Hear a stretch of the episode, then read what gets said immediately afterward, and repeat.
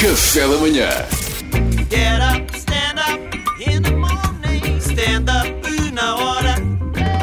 Com o Salvador Martinha, claro. Olá, Salvador, bom dia. Muito obrigado por dizeres que é comigo. Olá. Às vezes sinto que as pessoas acham que é com outra pessoa. Pode ser.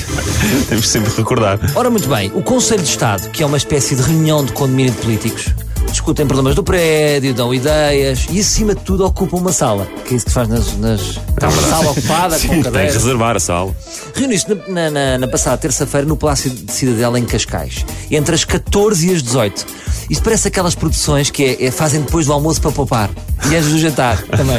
Vai uns bolinhos, né? umas sandes em triângulo, está feito. Olha, não dão despesa. Depois o que é que aconteceu? Lobo Xavier, advogado e comentador político, sentiu sintomas e testou positivo. Logo tudo maluco no conselho. De repente vivia-se o terror do capuchinho vermelho. Ai o lobo, ai o lobo. Ah, boa! bem metida, bem metida. E agora, será que o Lobo nos vai comer antes do jogo de golfe domingo? Estavam aterrorizados os outros, os outros políticos. Dos 19 membros do Conselho de Estado, apenas o ensaísta Eduardo Lourenço, de 97, anos, 97 anos, não compareceu. Aqui achei o Eduardo meio cortes. Ou é do grupo ou não é.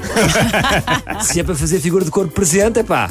Se ele ainda tivesse 100 anos, perceba agora, ele tem 97, 97, ele está amor de Deus, fresquinho. está um jovem. Não pode ir por Skype só porque tem um IBM? Epá. Isso é desculpa, vamos, vamos ser sérios. 486. Depois, Carlos César, Vasco Cordeiro e António Damásio juntaram-se por videoconferência. É uma opção que existe legal, chama-se ativar modo José Guilherme Aguiar no dia seguinte, que é estar sem estar. Certo? Ok. Estar sem estar.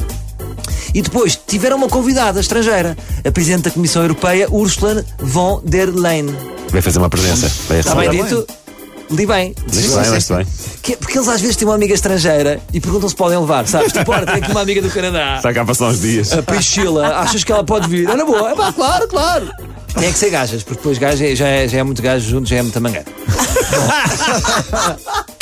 Todas as personalidades que fizeram parte da reunião já foram testados e tiveram resultado negativo. De repente, está tudo bem, não é? Ok. Entre as quais Marcelo Rebelo de Souza, Ferro Rodrigues, Jorge Sampaio e Aníbal Cavaco de Silva. Que sorte teve este lar em Cascais. Desculpa, eu conselho estar em Cascais. Olha, Monsaraz não teve essa sorte, não foi? É verdade. Foi logo que contaminou tudo.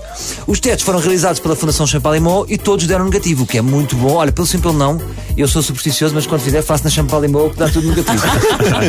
Portanto, resumindo, pode-se dizer que a história do lobo repetiu-se. No final de tudo, a história foi a mesma, o único que foi caçado foi o lobo.